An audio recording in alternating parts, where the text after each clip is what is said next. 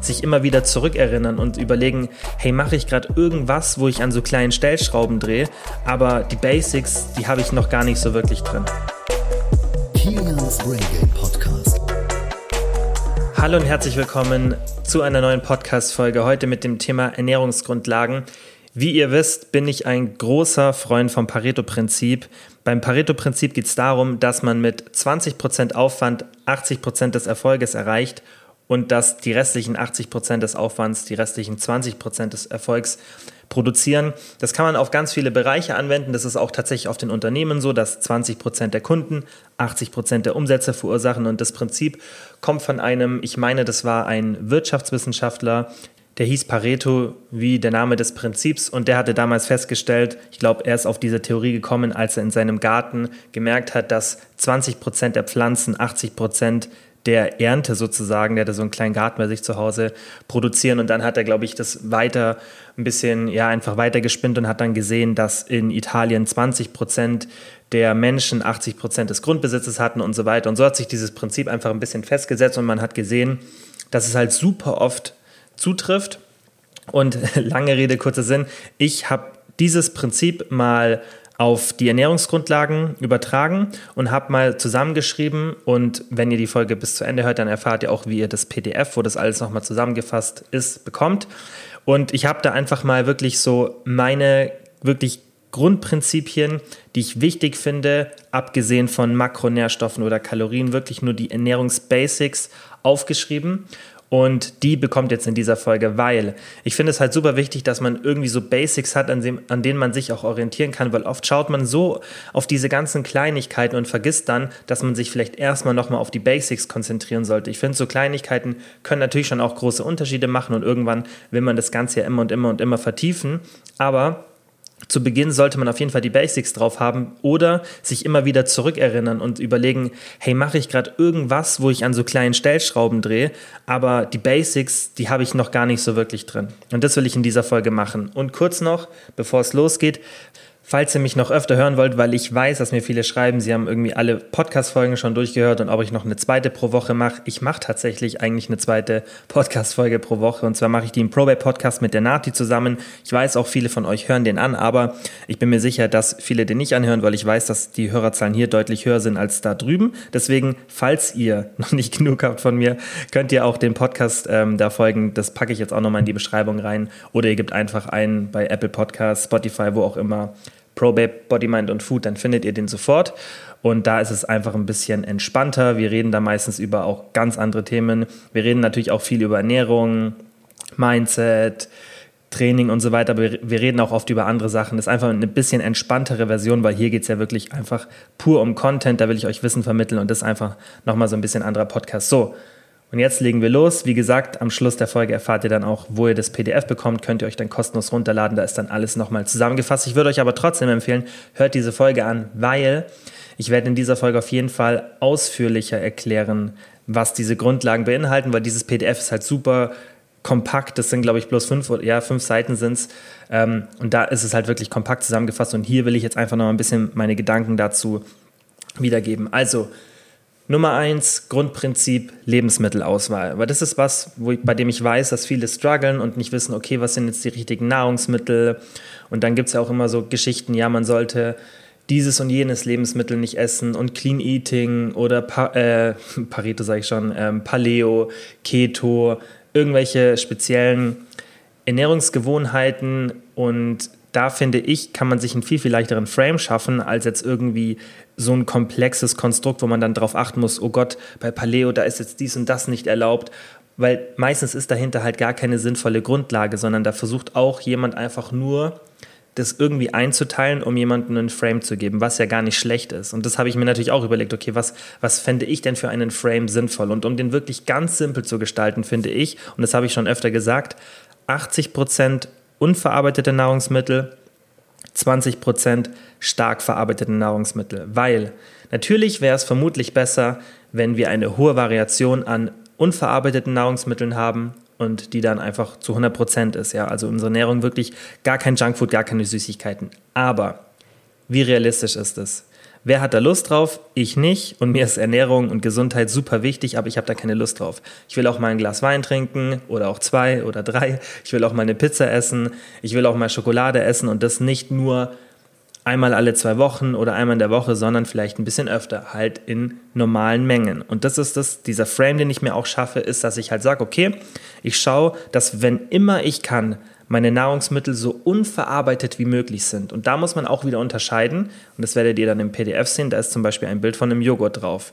Das ist eigentlich kein richtig unverarbeitetes Nahrungsmittel, weil der Grundrohstoff, der ja unverarbeitet wäre, wäre die Kuhmilch, ja, oder wenn es jetzt irgendein anderer Joghurt ist auf Pflanzenbasis, dann hättest du da auch irgendwie einen Rohstoff wie zum Beispiel Soja oder Reis. Und dann ist es natürlich ein Verarbeitungsschritt. Aber das sowas zählt für mich noch zu den in Anführungszeichen unverarbeiteten Nahrungsmitteln. Ich habe mir da auch überlegt, wie kann ich das anders ausdrücken. Es gibt leider keinen besseren Namen. Also man kann ja nicht sagen schwach unverarbeitet, weil dann wird es irgendwann auch zu lang und man will es ja relativ, ich will es ja unkompliziert gestalten.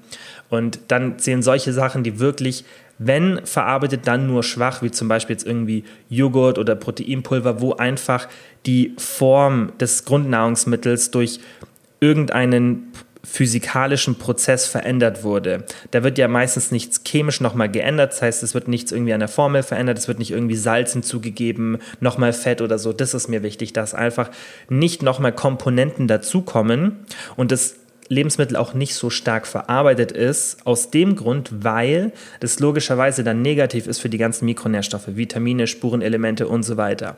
Umso stärker verarbeitet ein Produkt, desto weniger Nährstoffe kriegst du aus dem Produkt raus. Nicht Kalorien, sondern wirklich Nährstoffe wie, wie Vitamine, Mineralstoffe, Spurenelemente und so weiter.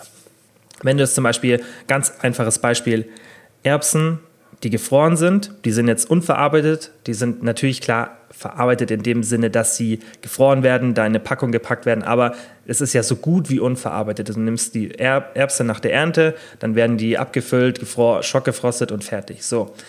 Wenn du jetzt aber Erbsen im Glas anschaust oder in der Konserve, dann ist da meistens Salz zugesetzt. Bei den Konserven oft nicht, aber jetzt zum Beispiel Erbsen aus dem Glas, da ist Salz, die sind in, einer, in so einer Lebensmittellösung, dass die einfach haltbarer sind. Und wenn ein Lebensmittel haltbarer gemacht wird, dann ist es tendenziell auch weniger vitaminreich. Manchmal sind die Unterschiede nicht so krass, aber sie sind oft doch da. Und es gibt meiner Meinung nach zwei Gründe, wieso ich diesen Frame gemacht habe. Erstens wegen den Vitaminen und den ganzen Nährstoffen, die man da bekommt. Und zweitens wegen den Kalorien, weil einfach die stark verarbeiteten Nahrungsmittel wie Schokolade, Pizza, Fertiggerichte, Cornflakes und so weiter, wo wirklich ein Rohstoff oder mehrere Rohstoffe zusammengeführt werden und möglichst schmackhaft gemacht wird, stark konserviert, die sind dann auch sehr kalorienreich. Das heißt, wenn du dich an diesem Frame orientierst, dann hast du erstens mehr und eine bessere Sättigung und du bist mehr oder besser mit Nährstoffen versorgt. Es gibt aber auch ein starkes Argument dafür, weil ich am Anfang gesagt habe, 100% unverarbeitete Nahrungsmittel, das nicht zu machen. Denn es gab vor kurzem eine Studie, die gesehen hat, wo man halt gesehen hat, dass eine flexible Ernährungsweise dich besser mit Nährstoffen versorgt als dieses Rigid Dieting oder dieses Clean Eating, wo du wirklich nur eine bestimmte Art von Lebensmitteln zu dir nimmst. Und das ist auch ganz logisch, weil du hast einfach mehr Variation und mehr Variation, egal ob das dann vielleicht nicht immer das Gesündeste ist, weil dadurch, dass du mehr Variation hast, nimmst du vielleicht auch mal Sachen eher in deine Ernährung rein, die gar nicht wirklich so ungesund sind und die dir dann andere Nährstoffe noch bringen, die dir diese enge, cleane Ernährungsweise eben nicht bietet. Aber ich würde argumentieren, dass wenn man eine 100% cleane, in Anführungszeichen mag das Wort gar nicht, sagen wir mal 100% unverarbeitete Nahrungsmittel in deiner Ernährung hast und dabei darauf achtest, dass du eine sehr hohe Variation hast, das wäre die optimale Ernährung. Aber wie gesagt, die ist für mich in meinem Alltag und ich denke für die meisten nicht erstrebenswert. Und das Allerwichtigste, und das sage ich euch ja immer wieder, ist Beständigkeit. Und Beständigkeit erreichst du dann, wenn du eine geringe Motivation benötigst, um etwas zu machen. Und das funktioniert eben nur dann, wenn du dir so ein Frame gestaltest, dass das auch tatsächlich eintritt. Und 100% unverarbeitet zu essen, das klappt einfach nicht. Das klappt eine Zeit lang, wenn du irgendwie motiviert bist, so, wenn du voll Lust drauf hast, aber irgendwann lässt es auch nach. Das ist nach einer Woche ist diese Motivation vorbei. Und da ist es wichtiger, dass du eine Ernährungsstrategie hast, die einfach super in deinen Alltag passt, bei der du dich mit Freunden noch treffen, kann, treffen kannst, mit deiner Familie essen kannst, auch wenn du mal alleine bist, irgendwie Schokolade oder irgendwas anderes isst, worauf du halt Lust hast. Das ist, finde ich, das, was, was die Beständigkeit ermöglicht. Und dann schaffe ich mir lieber ein Frame, bei dem ich sage, okay, das ist ein Kompromiss und der bringt mich näher an mein Ziel, als wenn ich es jetzt extrem strikt versuche und dann nicht beständig bin. Das ist halt die Herangehensweise und ihr müsst euch wirklich keine Sorgen machen. Wenn ihr 20% oder auch vielleicht mal 30% dieser stark verarbeiteten Nahrungsmittel in eurer Ernährung habt, dann ist es gar kein Problem. Dann ist es für die Gesundheit gar kein Problem, weil man muss ja da immer unterscheiden, was mache ich sonst noch alles? Ja, mache ich Sport, schlafe ich gut und so weiter. Das sind ja noch Sachen, die on top kommen auf die Gesundheit. Und wenn dann die Ernährung zu 80 Prozent optimal ist, dann ist das wirklich mehr als ausreichend. Und deswegen orientiert euch an diesem Frame und macht euch dann nicht verrückt, habt keine Angst vor irgendwelchen Lebensmitteln. Es kommt auch bald mal eine Folge, die habe ich schon ewig in Planung, wo ich erkläre, ob eine Kalorie wirklich eine Kalorie ist, also ob es welche Rolle spielt, ob jetzt 100 Kalorien aus Schokolade oder 100 Kalorien aus dem Apfel kommen. Was ändert sich da im Körper? Aber ich kann euch sagen, es ist auf jeden Fall nicht ungesund und es macht auch für die Erfolge beim Abnehmen, Gewicht halten, Muskeln aufbauen keinen Unterschied, besonders wenn ihr euch den, an den Frame haltet. Also merken, 80 zu 20 ist jetzt hier eigentlich umgekehrt. Ja, also wenn man dem Pareto-Prinzip folgen müsste, dann müsste man 20 Prozent unverarbeitet essen, weil es ja diese 80 Prozent der Resultate verursacht. Aber man kann es auch manchmal ein bisschen umdrehen, das Prinzip, und einfach dann so ein bisschen eine Effizienz reinbringen, indem man halt sagt, okay, wie jetzt hier 80 Prozent mache ich optimal und die 20 Prozent, da bin ich halt ein bisschen nachsichtiger. Punkt 2, Flüssigkeitszufuhr. Das ist auch eine ganz häufige Frage und ich denke, das Thema wird oft zu verkompliziert, obwohl es gar nicht notwendig ist und es ist auch super schwierig, das wirklich akkurat zu machen, weil wer hat denn wirklich Lust, den ganzen Tag darauf zu schauen, wie viel er trinkt? Trinken ist was, was man so oft macht, so unregelmäßig, das irgendwie zu tracken, kann einem helfen, wenn man irgendwie Probleme hat, genug zu trinken. Aber auch da würde ich andere Strategien benutzen. Da würde ich zum Beispiel eher mir vielleicht zwei so Karaffen voll machen oder einfach schauen, was, meine, was mein Flüssigkeitsbedarf ist. Dazu komme ich gleich. Und dann schauen, dass ich die trinke. Oder ich sage, ich habe jetzt hier einen Energy Drink, den trinke ich am Tag, einen Kaffee, nochmal einen Tee und dann müsste ich noch so viel Wasser trinken. Und dann, dass ich mir das wie so eher vorbereite und nicht, dass ich mich orientiere, okay, wie viel Gläser trinke ich. Das finde ich, ist halt super anstrengend, dass du ständig, okay, jetzt habe ich ein Glas Wasser getrunken, gehe ich in meine App, track ein Glas Wasser. Das gibt ja viele Apps, die das können. Ist, ist sicherlich auch ganz cool, finde ich halt für die meiste Zeit nicht praktikabel. Und meine Tendenz ist eher ein bisschen mehr zu trinken als zu wenig ja, weil es ist halt einfach ein, ein, Reinigungsprozess für den Körper und es macht wenig Sinn, wirklich viel ähm, von diesem Harnstoff im Körper sich ansammeln zu lassen. Da gibt es auch interessante Forschung von David Sinclair in Bezug auf Langlebigkeit. Das heißt, für die Gesundheit ist vermutlich nicht so gut, wenig zu trinken. Das weiß man ja heutzutage und es macht dann eher Sinn, mehr zu trinken als weniger. Wie man dann mehr trinken kann, das ist nochmal ein komplett separates Thema, aber ich finde, das kann man auch relativ simpel gestalten. Das muss halt dann über Gewohnheiten wieder laufen, wenn man da wirklich Probleme hat und über Getränke, die einem schmecken und die man problemlos runterkriegt sozusagen.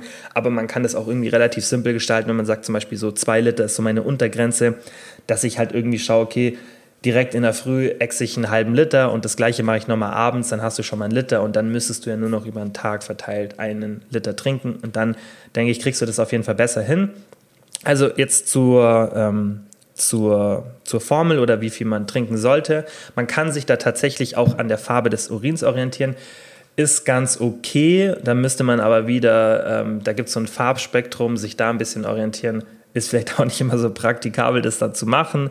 Keine Ahnung, ob man darauf Lust hat. Ich finde es besser, sich an der Flüssigkeitszufuhr zu orientieren für die meisten Menschen, weil ich denke halt bei solchen Vorgaben auch immer dran, okay, wie ist es in der echten Welt anwendbar? Das finde ich ist immer ganz wichtig, weil es wird sich halt viel von Wissenschaftlern über, in, immer überlegt und das finde ich ist ja auch in Ordnung, wie man irgendwas machen könnte und dann werden irgendwelche Vorgaben gemacht, aber oft sind die dann, denke ich, zu sehr in ihrer Bubble, zu weit weg von ihrem, von dem, von der Praxis und das ist ja auch die Aufgabe, die ich bei mir sehe, dass ich dann diese, diese ähm, Kommunikationsverbindung ähm, sozusagen schaffe. Das heißt, dass ich das übersetze für euch, was dann vielleicht komplex ist oder wo man keine Zeit hat, sich reinzulesen und was dann auch oft unpraktikabel ist, dass ich sozusagen das dann in die echte Welt übersetze. Und bei der Flüssigkeitszufuhr wird oft empfohlen, ein Liter Flüssigkeit für jede 23 Kilogramm deines Körpergewichts. Man könnte das noch ein bisschen simplifizieren und sagen, okay, nur 20 Kilogramm, ein Liter. Das heißt, wenn du 60 Kilo wiegst, 3 Liter, wenn du 80 Kilo wiegst, 4 Liter und so weiter.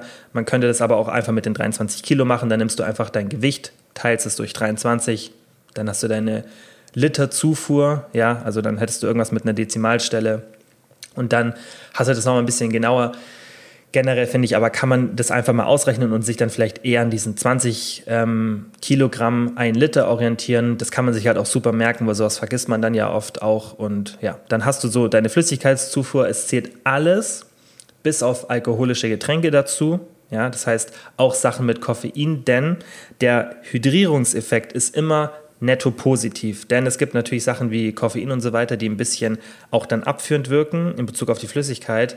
Aber der Effekt ist trotzdem immer noch netto positiv. Ja, zum Beispiel, das ist jetzt keine fixe Zahl. Wenn du irgendwie einen Kaffee trinkst mit 300 Millilitern, dann scheidest du vielleicht 100 Milliliter mehr wegen diesem Koffein wieder aus, aber du hättest netto positiv 200 Milliliter. Deswegen zählen alle Getränke zur Flüssigkeitszufuhr und der Effekt wird immer schwächer, wenn man es regelmäßig konsumiert. Und Koffein ist jetzt eine Sache, die denke ich die wenigsten nicht regelmäßig konsumieren. Das heißt, entweder du trinkst regelmäßig Koffein, sei das jetzt in Form von Kaffee, Tee oder sonstigen. Das sind ja oft Sachen, die man als Gewohnheit hat und wo man nicht sagt, okay, ich trinke das jetzt sporadisch, wenn du das nur ganz, ganz selten trinkst, dann könntest du sagen, okay, ich lasse es weg aus der Flüssigkeitszufuhr. Aber selbst das finde ich auch nicht so praktikabel. Alkohol ist ein anderes Thema. Klar könnte man jetzt wieder argumentieren, wenn man irgendwie einen Cocktail trinkt oder irgendwas anderes, wo super viel Flüssigkeit dabei ist. Aber ganz ehrlich, einfach die alkoholischen Getränke nicht dazu zählen, weil die dehydrieren definitiv mehr. Und ich würde euch so und so nicht empfehlen, jeden Tag Alkohol zu trinken, besonders nicht in hohen Mengen. Ja, jetzt 100 Milliliter Wein oder so, das ist kein Ding täglich. Ja, das wäre vermutlich für die Gesundheit nicht so super negativ. Da gibt es ja viele Vorteile, aber auch viele Nachteile. Das gleicht sie dann vermutlich aus. Aber jetzt wirklich mehr Alkohol als 100 Milliliter Wein zu trinken, ist für die Gesundheit nicht so die beste Wahl. Das heißt, das würde ich euch so und so nicht empfehlen und dann ist es für die Flüssigkeitszufuhr so und so nicht so relevant, ja, weil man es ja nicht regelmäßig, äh, regelmäßig täglich konsumieren sollte. So. Nummer drei, Gemüse und Obst, auch so ein häufiges Thema, wo man sich nicht sicher ist, okay, wie viel wirklich. Ich finde ähm, am besten die Orientierung von der Deutschen Gesellschaft für Ernährung, die tatsächlich oft, also nicht bei allen Sachen, aber oft finde ich super ähm, super Vorschläge gibt und auch super Richtzahlen. Beim Protein, da könnten sie vielleicht mal ein bisschen ihre ähm, Empfehlung auf die aktuelle Studienlage anpassen, weil da empfehlen sie, glaube ich, immer noch 0,8 Gramm pro Kilogramm Körpergewicht, was meiner Meinung nach definitiv nicht optimal ist und auch nicht ähm, der unterste Wert sein sollte. Ja, aber es gibt ja auch immer so einen untersten Wert, so einen essentiellen Wert. Und ja, den sollten Sie vielleicht mal anpassen. Sonst finde ich, machen die ganz gute ähm, ähm, Vorgaben und das ist natürlich auch basierend auf vielen wissenschaftlichen Erkenntnissen und beim Gemüse und beim Obst wird das generell so empfohlen. Und das finde ich ist auch tatsächlich eine sinnvolle Empfehlung und zwar 400 Gramm Gemüse am Tag und 300 Gramm Obst und Beeren. Die DGE empfiehlt, glaube ich, 250 Gramm Obst. Aber ich finde, 300 Gramm kann man einfach noch ein bisschen aufrunden und ähm, ist sich auch, kann man sich auch einfach leichter merken. 400 Gramm Gemüse, 300 Gramm Obst und Beeren. Und dann ganz, ganz wichtig, ich habe das in dem PDF Eat the Rainbow genannt. Und zwar versuch einfach, dass du eine große Variation an Farben vom Obst und Gemüse bei dir in der Ernährung drin hast. Denn dadurch stellst du einfach sicher, dass du eine, eine Variation drin hast und dass du nicht immer nur Brokkoli und Paprika und einen Apfel isst, ja, sondern dass du einfach mal anderes Obst kaufst. Natürlich finde ich es immer sinnvoll, dass man vielleicht schaut, okay, was ist gerade saisonell, was hat jetzt vielleicht nicht so den weitesten Weg zu uns nach Deutschland. Da posten wir auch bei ProBab jetzt immer mal wieder Grafiken, wo ich dann so aufbereite, okay, was ist denn gerade in der Saison und was kann man denn gerade kaufen. Weil ich finde, sowas kann man auf jeden Fall bedacht machen und dann vielleicht nicht immer nur das exotische Obst kaufen, was von keine Ahnung woher kommt, ja, was jetzt bei uns hier in, in, in Deutschland oder auch im, im nahen europäischen Raum nicht wächst. Das finde ich ist auch jetzt so rein ähm, vom Umweltgedanken her sinnvoll, dass man sich da vielleicht ein bisschen dran orientiert, aber zudem dazu wichtig halt für die Versorgung mit den Nährstoffen ist halt einfach, dass du dich einfach ein bisschen an den Farben orientierst und ich habe da in dem PDF so eine kleine Grafik gemacht, wo man einfach sieht, dass da rote Früchte drin sind, ähm, gelbe und orangene Früchte und Gemüse, bisschen grün, bisschen lila. Schau einfach, dass du wie so ein buntes Spektrum an Farben bei dir im Kühlschrank oder du kannst ja auch viele Sachen außerhalb vom Kühlschrank lagern, dass du einfach so ein buntes Spektrum hast, auch beim Einkaufen, dich einfach vielleicht manchmal, wenn du dir auch nicht sicher bist, was soll ich jetzt so kaufen, dann orientier dich einfach vielleicht davon, nimm irgendwie eine Sache, die ein bisschen gelb, ein bisschen orange ist, irgendwie eine Zitrusfrucht, dann nimm irgendwas, was ein bisschen rot ist, was grün ist, also grün würde ich so und so den Fokus drauflegen, aber versuch da einfach so ein Spektrum von vielen Farben reinzukriegen. Und das ist schon mal ganz, ganz wichtig, weil diese Gemüse- und Obstvorgabe, die oft gemacht wird, finde ich, sollte man schon damit in Verbindung bringen, dass man auch sagt, hey, bitte achte darauf, dass du eine hohe Variation hast, weil wenn du jetzt wirklich, wie gesagt, sagen wir mal, du hast wirklich einen so ein Standard Gemüse, Brokkoli und irgendwie Heidelbeeren, ja, dann kannst du natürlich schon viel abdecken. Gerade wenn du so ein richtiges Superfood wie Heidelbeeren oder eine Kiwi nimmst, die haben wirklich so ein ganz, ganz großes Spektrum an Nährstoffen, an Vitaminen, Spurenelementen und äh, Mineralstoffen. Aber du wirst besser versorgt sein, deutlich besser, wenn du einfach eine höhere Variation hast. Und da ist es immer sinnvoll, mehrere Obstsorten, mehrere Gemüsesorten zu essen. Es muss auch nicht wöchentlich sein. Das ist auch ganz wichtig, denke ich, für die meisten zu wissen, dass sowas, du kannst sowas ja auch in der Wochen, ähm, im Wochenrhythmus variieren oder wie gesagt auch so ein bisschen saisonell, weil es gibt ja auch viele Vitamine, die fettlöslich sind, die wir dann länger im Körper speichern können. Aber generell würde ich auch schauen, dass ich einfach, ja, jedes Mal, wenn ich einkaufen gehe, versuche einfach eine Variation zu kaufen, einfach an diesem Spektrum zu orientieren und dann einfach an diesen 400 Gramm, zu, und, äh, also 400 Gramm Gemüse, 300 Gramm Obst zu orientieren. Wenn du das mal nicht schaffst, ist auch nicht schlimm. Wenn es mehr ist, ist auch vollkommen in Ordnung. Also da lieber ein bisschen mehr als zu wenig. Beim Obst vielleicht jetzt nicht ein Kilo jeden Tag, ja, allein schon ähm, wegen den Kohlenhydraten und ähm, den Kalorien macht es halt dann oft dann schwer, aber ich würde auch lieber die Kohlenhydrate oder die Kalorien aus Obst beziehen, ja, als aus anderen Quellen. Aber für die meisten, gerade beim Abnehmen, ist dann ein Kilo Obst dann schon einiges an Kalorien, besonders wenn man dann halt das kalorienhaltige Obst hat. Und da muss man halt schauen, wie man das in der eigenen Ernährung hinbekommt. Aber beim Gemüse, da ist es oft so kalorienarm, dass man da auch mit einem Kilo easy hinkommt. Ist aber jetzt auch nicht unbedingt notwendig und dann auch wieder vielleicht ein zu hohes Ziel für die meisten. Und ich denke, das ist ein Ziel, das erreichbar ist dann kann man das irgendwie schön aufteilen. Also ich mache es zum Beispiel so, dass ich das Obst eigentlich immer in der Früh konsumiere und dann das Gemüse am Abend oder kombiniert am Mittag und Abend, ja. So kann man sich vielleicht ein Frame schaffen, aber ich denke, diese Zahl ist auf jeden Fall erreichbar und damit kannst du dich dann auch wirklich richtig sicher fühlen, weil wenn du das täglich machst, dann machst du schon mal richtig, richtig viel für deine Gesundheit. So.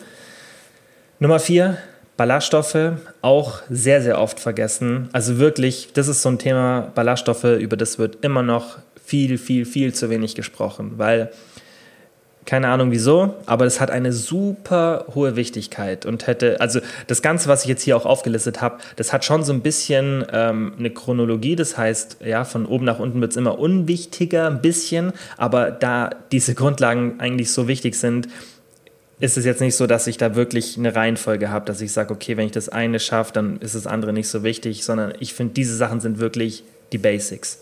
Ballaststoffe, da habe ich auch im PDF so eine kleine Veranschaulichung gemacht, wie ich das von der Ballaststoffzufuhr pro Tag machen würde, bei welchem Gewicht. Und ich habe das gemäß der Studienlage in drei Bereiche eingeteilt. Und ähm, da habe ich, weil oft wird es von Männern zu Frauen unterschieden was ich nicht so toll finde, weil nicht jede Frau, ich finde sowas von der Tendenz immer ganz gut, aber es gibt auch Frauen, die so viel wiegen wie Männer und es gibt Männer, die so viel wiegen wie Frauen und das ist dann eine Vorgabe, die am Gewicht gemacht wird und dann sagen die halt, ah, okay, die Durchschnittsfrau wiegt so und so viel, der Durchschnittsmann wiegt so und so viel. Finde ich aber nicht so praktikabel, deswegen teile ich das lieber nach Gewicht ein und das habe ich da auch gemacht. Ich habe gesagt, bis 50 bis 60 Kilogramm Gewicht so 25 bis 35 Gramm Ballaststoffe, 70 bis 90 Kilogramm Gewicht 35 bis 45 Gramm Ballaststoffe pro Tag und dann über 90 Kilo 45 bis 55 Gramm Ballaststoffe pro Tag. Eher ein bisschen mehr als zu viel, wenn du dir nicht sicher bist, weil Ballaststoffe, man gewöhnt sich dran, auch der Magen gewöhnt sich dran, vielleicht das leicht erhöhen, aber es gibt auch Jäger- und Sammlerstämme, wie zum Beispiel die Harzer, von denen ich hier schon oft geredet habe, H-A-D-Z-A, ja, deswegen nicht, ver nicht verwechseln. Und ähm, die haben eine Ballaststoffzufuhr von deutlich über 100, ich glaube 150 Gramm pro Tag. Und ähm, die, das zeigt ja so die Ernährung, die wir früher vermutlich hatten. Und ähm, die haben auch super Darmbakterien, die sind super gesund. Also natürlich sicherlich nicht in allen Bereichen, weil die haben natürlich andere Erkrankungen, die wir dann vielleicht nicht haben. Aber in Bezug auf Darmbakterien und so weiter weiß man einfach, dass die deutlich besser aufgestellt sind als wir. Und ein großer Grund dafür, und dazu komme ich jetzt dann auch gleich im fünften Punkt, sind die Ballaststoffe. Deswegen schauen wirklich, ich finde, man kann sich auch so ein bisschen an 30 Gramm orientieren, wenn man jetzt vielleicht nicht diese expliziten Zahlen, die ich gerade genannt habe, nutzen will. Muss auch nicht unbedingt sein, dass man wirklich jeden Tag da ganz genau reinfällt. Ich würde eher darauf achten, ist so ballaststoffreich wie nur möglich. Weil mit unserer normalen Ernährung ist es fast nicht möglich, zu viele Ballaststoffe zu konsumieren. Also ich kann mir fast kein Szenario vorstellen, außer eine Person, die sich vegan ernährt und tatsächlich extrem viele Produkte benutzt, die einen extrem hohen Ballaststoffgehalt haben, plus viele Kalorien zu sich nimmt. Aber wenn man so die normale Ernährung hat und irgendwo zwischen 2000 und 3000 Kalorien zu sich nimmt, eher ein bisschen weniger vielleicht, wenn man die Ernährung hat, dann und jetzt vielleicht auch ein bisschen ähm, gemischt ist, das heißt vielleicht nicht unbedingt vegan, dann ist es fast unmöglich, meiner Meinung nach, dass man zu viel Ballaststoffe zu sich nimmt. Man kann dann schon mal bei 50, 60, 70 Gramm landen, aber dagegen spricht absolut gar nichts. Deswegen bei Ballaststoffen lieber ein bisschen mehr als ein bisschen weniger.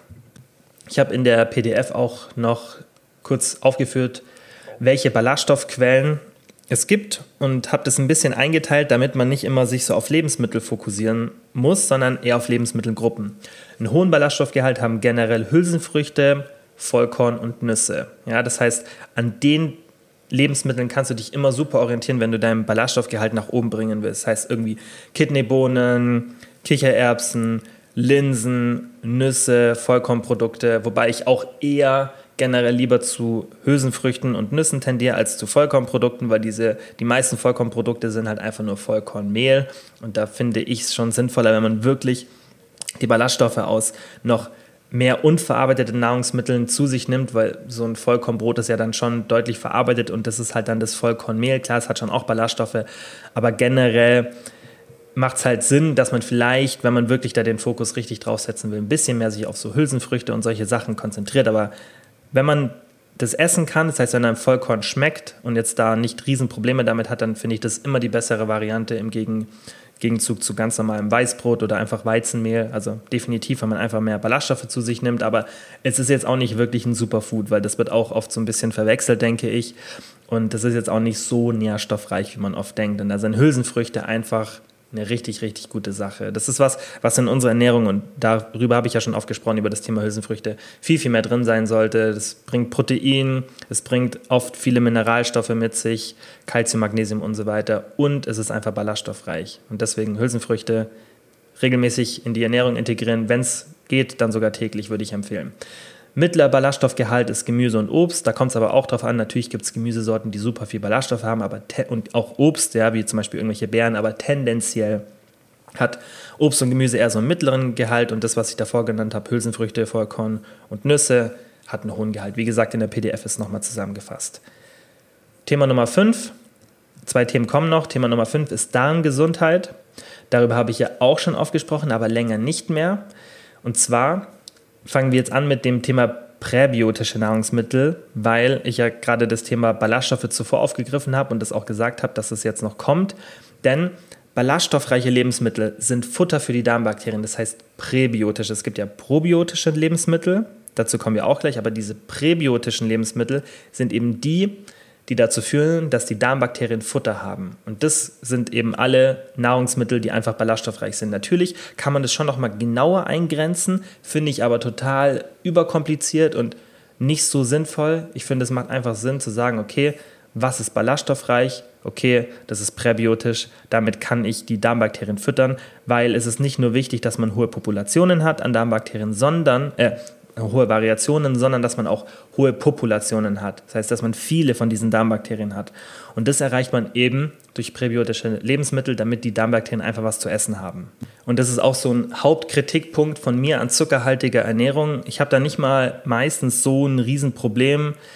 Natürlich ist es auch nicht so optimal mit, dem, mit der Glucose und allem, dass ständig der Blutzuckerspiegel oben ist für die Gesundheit. Aber das größte Problem bei zuckerhaltigen Produkten ist meiner Meinung nach eher, dass die einfach super ballaststoffarm sind. Und das hat zum Beispiel auch Forschung von Justin Sonnenburg aus dem Stanford Lab gezeigt, dass zuckerhaltige Ernährung dazu führt, dass wir weniger Darmbakterien haben.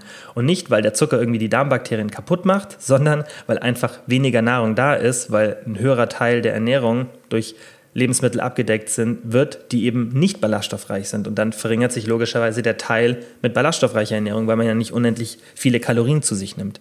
Und deswegen einfach ballaststoffreich essen, dann gebt ihr schon mal euren Darmbakterien gutes Futter und dann könnt ihr hohe Populationen erreichen und das führt zu sehr, sehr vielen positiven gesundheitlichen Veränderungen. Dann der zweite Teil der Darmgesundheit sind die probiotischen Lebensmittel. Das heißt, Lebensmittel, die tatsächlich lebendige Kulturen, also Kulturen, die dann Darmbakterien sind, beinhalten. Und dazu gehören zum Beispiel Kefir, selbstgemachter Joghurt, Salzgurken, Tempeh, Kombucha, Sauerkraut, Kimchi, Miso, selbstgemachte Butter, andere eingelegte Sachen. Da gibt es ganz, ganz viel. Ich habe euch da auch eine Liste gemacht in dem PDF. Aber sonst könnt ihr auch einfach mal googeln, probiotische Lebensmittel oder fermentierte Lebensmittel. Wichtig, ganz, ganz, ganz, ganz wichtig. Beim Thema Joghurt verwechseln das, glaube ich, dann viele und kaufen einfach so Naturjoghurt. Der bringt gar nichts. Der ist komplett steril, also nicht steril, der ist halt einfach komplett ähm, homogenisiert, der hat keine wirklichen Darmbakterien mehr, also keine aktiven Kulturen in sich und selbst der Kefir aus dem Supermarkt ist jetzt nicht so die Nummer eins Entscheidung. Wenn ich mich wirklich eingrenzen würde, und das mache ich sogar tatsächlich aktuell, dann konsumiere ich halt hauptsächlich selbstgemachten Joghurt, weil das einfach super einfach. Ich habe auch ähm, Miso eigentlich immer, das ist so eine Gewürzpaste, das finde ich eigentlich auch ganz cool, weil dann kann man das als Gewürzpaste zum Kochen benutzen, die dann auch gleichzeitig noch fermentiert ist. Tempeh finde ich auch richtig cool, besonders für die Veganer, weil das einfach proteinhaltig ist und einfach fermentiert, das heißt auch nochmal probiotisch. Kefir kann man schon kaufen im Supermarkt. Viel, viel besser wäre es noch zu Hause zu machen, aber das Einfachste ist, zu Hause zu machen Joghurt. Ist auch im Endeffekt günstiger, als wenn man ihn sich kauft. Aber probiert es auf jeden Fall mal aus. Es gibt auch im Reformhaus ähm, Sauerkraut und solche Sachen. Sowas ist auch super wichtig. Da einfach drauf achten, wenn irgendetwas wirklich stark konserviert ist, ja, wenn es ein langes Haltbarkeitsdatum hat und wenn ihr seht, okay, auch so von der Verpackung, das ist einfach stark konserviert, dann hat es vermutlich nicht mehr so viele lebendige Kulturen. Das ist halt auch das Problem bei dem Kefir. Deswegen sowas wirklich immer in diese Bio-Reformhäuser gehen. Da gibt es dann schon so fermentierte Sachen. Man kann es auch teilweise im Internet kaufen. Aber das Beste ist immer, sich eine Sache vielleicht rauszusuchen oder zwei Sachen und es dann zu Hause selbst zu machen. Das ist an sich auch kein Act. Also Joghurt machen, das ist einmal oder zweimal in der Woche. Das ist wirklich easy. Und ja, dann kann man einfach da schon mal ein bisschen was für die Darmbakterien tun. So, letzter Punkt Supplemente, wisst ihr, bin ich ja eigentlich kein so ein Fan von in einer Grund, also für die Grundlage, nicht, dass ich nichts, äh, dass ich Supplemente nicht sinnvoll finde, aber für mich haben Supplemente generell nichts in den Grundlagen zu suchen, weil wenn wir von Grundlagen sprechen, dann spreche ich immer von Ernährung und dem, was ich jetzt gesagt habe, aber zwei Sachen gehören für mich tatsächlich trotzdem zu den essentiellen Sachen. Und das ist einmal Vitamin D3, am besten noch mit Vitamin K2 dazu. Und Omega 3, also Fischöl oder Omega-3 aus Algen. Wichtig, ich möchte jetzt auch gar nicht so viel dazu sagen, die genauen Zahlen, was ich empfehle, findet ihr in dem PDF. Ich kann es kurz hier sagen, 600 UI pro Tag ist oft das, was empfohlen wird, finde ich ist auch eine ganz, ein ganz guter Richtwert. Bei Vitamin K2 sind es diese 90 ähm, Mikrogramm pro Tag aber da einfach ein gutes Supplement kaufen von einem Hersteller, dem ihr vertraut. Die dosieren das generell schon korrekt. Und beim Omega-3 ist es, was generell so empfohlen wird, 1,8 bis 3,5 Gramm. Auch da empfiehlt generell die Deutsche Gesellschaft für Ernährung weniger bei beiden. Deswegen, wenn ihr auf Nummer, Nummer, Nummer, Nummer, Nummer sicher gehen wollt, dann folgt der ihrer Vorgabe ich denke und viele andere auch, wenn man sich wirklich die aktuelle Studienlage anschaut, dann sind diese Mindestvorgaben wirklich nur Mindestvorgaben und nicht optimale Vorgaben. Und das ist ein großer Unterschied, ob ich von irgendetwas das Minimum haben will oder ob ich das Optimum herausholen will. Und natürlich gibt es bei Vitamin D sicher einen niedrigeren Wert, der die Mindestvorgabe ist.